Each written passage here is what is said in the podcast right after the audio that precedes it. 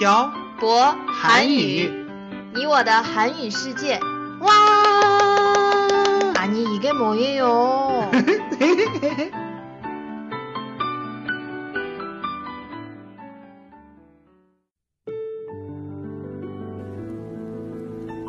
“跟朴博学韩语”，请在淘宝搜索店铺“朴博韩语”，查看课程详情。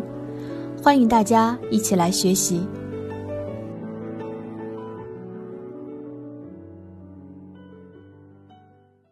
这里是朴博韩语，你我的韩语世界第一百零九期电台。文字版可以在微信公众号“朴博韩语”上回复本期标题“手机软件”获取。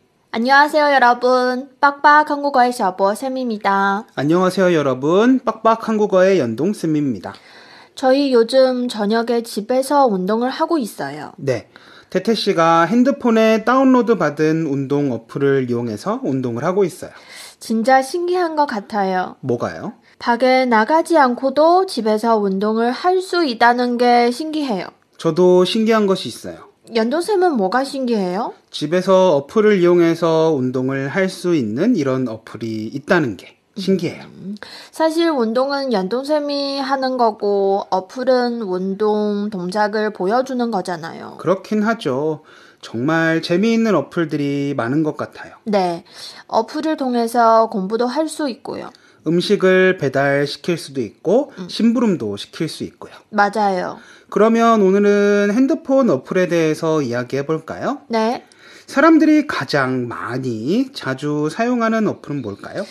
글쎄요. 태태 씨는 하루 중에 가장 많이 사용하는 어플이 뭐예요? 저는 웨이신이요. 음, 그럼 다른 분들도 웨이신 같은 채팅 어플을 가장 많이 쓰실 거예요.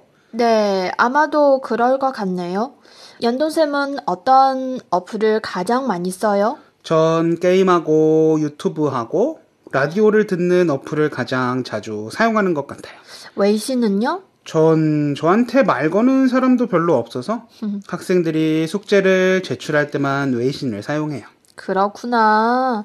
그러면 카카오톡도 잘 안 써요? 카카오톡에서 저한테 말을 거는 사람이 더 적어요. 연돈쌤 왕따예요? 아마도 그런 것 같아요. 너무 슬퍼요. 슬퍼하지 마세요, 연돈쌤. 연돈쌤한테는 제가 있잖아요. 으이, 네, 알겠어요. 씨.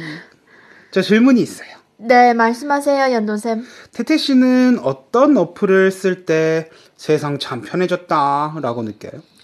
전 음식 배달 어플이요. 연돈쌤은요? 저도 음식 배달 어플을 사용할 때 세상이 많이 편해졌다고 느껴요. 음, 그 이유는 예전에는 음식을 배달시키려면 그 음식점에 전화를 해서 주소를 말하고 배달시킬 음식을 말한 뒤에 기다려야 했어요. 그리고 음식이 도착한 뒤에 음식값을 지불했고요. 음식값 얘기를 하니 생각나는 건데, 음. 물건을 산 뒤에 돈을 지불할 수 있는 어플도 있잖아요. 네. 중국에 있다가 한국에 가면 불편한 것이 바로 핸드폰으로 결제를 할 수 있는 어플이에요. 한국에는 이런 어플이 없어요? 있긴 하지만 사람들이 신용카드나 체크카드를 사용하는 것에 익숙해져서 핸드폰으로 결제를 잘 안 하죠. 그렇구나. 음. 연돈쌤 중국에서는 지갑도 잘 안 들고 다니는데, 한국에 가면 지갑을 들고 다니는 이유가 있었네요. 네. 카드를 들고 다녀야 하니까요. 이런 어플들을 제외하고 많은 사람들이 또 어떤 어플을 많이 이용할까요? 많이 이용하는 것보다 유용한 어플들 중에 하나 얘기해 볼게요. 어떤 어플이요? 해외에 여행을 갔을 때 아주 유용한 어플 중에 하나인 번역 어플이에요. 이거 텔레비전에서 연예인들이 사용하는 걸 본 적이 있어요.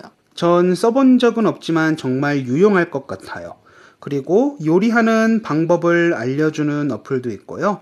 그리고 가고 싶은 곳이나 지금 자신의 근처에 식당들과 편의시설들을 알려주는 어플들도 아주 유용한 것 같아요.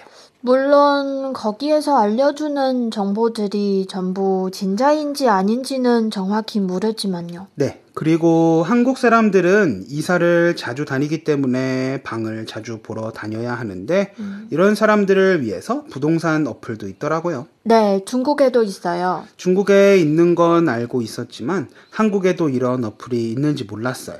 연돈쌤은 당연히 모르죠. 한국에서 집을 구해본 적이 없으니까요. 맞아요.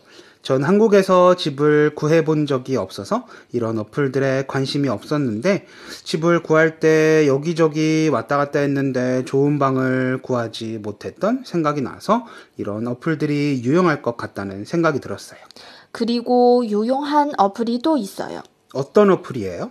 하습용 어플이요. 아, 맞다. 저희도 사용하고 있는 학습용 어플이 있었죠. 음, 네. 어플을 통해서 온라인으로 공부를 할 수 있어요. 갑자기 생각이 난 건데 수도세나 전기세 같은 공과금을 내는 어플도 있죠? 네, 있어요. 막 중국에 왔을 때 집 수도세, 전기세, 인터넷비 등의 공과금은 지정된 곳에 가서 직접 냈었는데 요즘은 어플을 다운받고 거기에서 손으로 클릭 몇 번이면 낼 수 있잖아요. 진짜 엄청 편해진 것 같아요. 맞아요. 세상이 정말 편해지고 있는 것 같아요. 그런데 이렇게 편해진 만큼 단점도 분명히 있는 것 같아요. 어떤 단점들이요? 예전에는 직접 만나서 해야 전달할 수 있었던 말들을 온라인에서 하게 되니 사람들이 서로 만날 일이 줄어들었어요.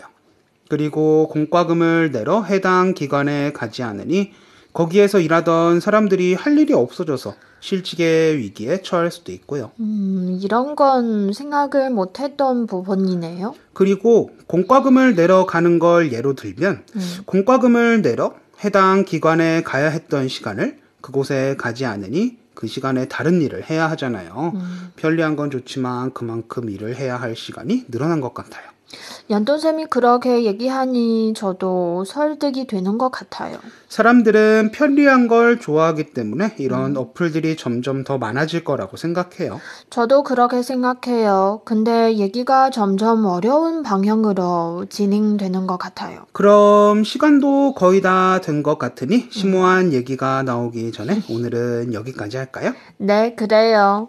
연돈쌤 오늘도 수고하셨어요. 네, 태태 씨도 수고하셨어요. 네. 오늘은 우리의 생활을 편리하게 바꿔준 핸드폰 어플에 대해서 이야기를 해봤습니다. 여러분도 매일매일 핸드폰 어플을 사용하실 거라고 생각해요. 핸드폰 어플이 나온 뒤에 예전에는 핸드폰 어플이 없어서 직접 했던 일을 하지 않아도 되어서 편리하긴 하지만 그래도 가끔은 직접 해보는 것이 어떨까요? 예를 들어 아까 말씀드린 사람들과 직접 마주보고 대화를 하는 것처럼요. 오늘 내용은 여기까지 하겠습니다. 지금까지 빡빡 한국어의 샤브어쌤과 연동쌤이었습니다. 들어주신 분들 감사합니다. 다음에 봐요. 안녕. 안녕.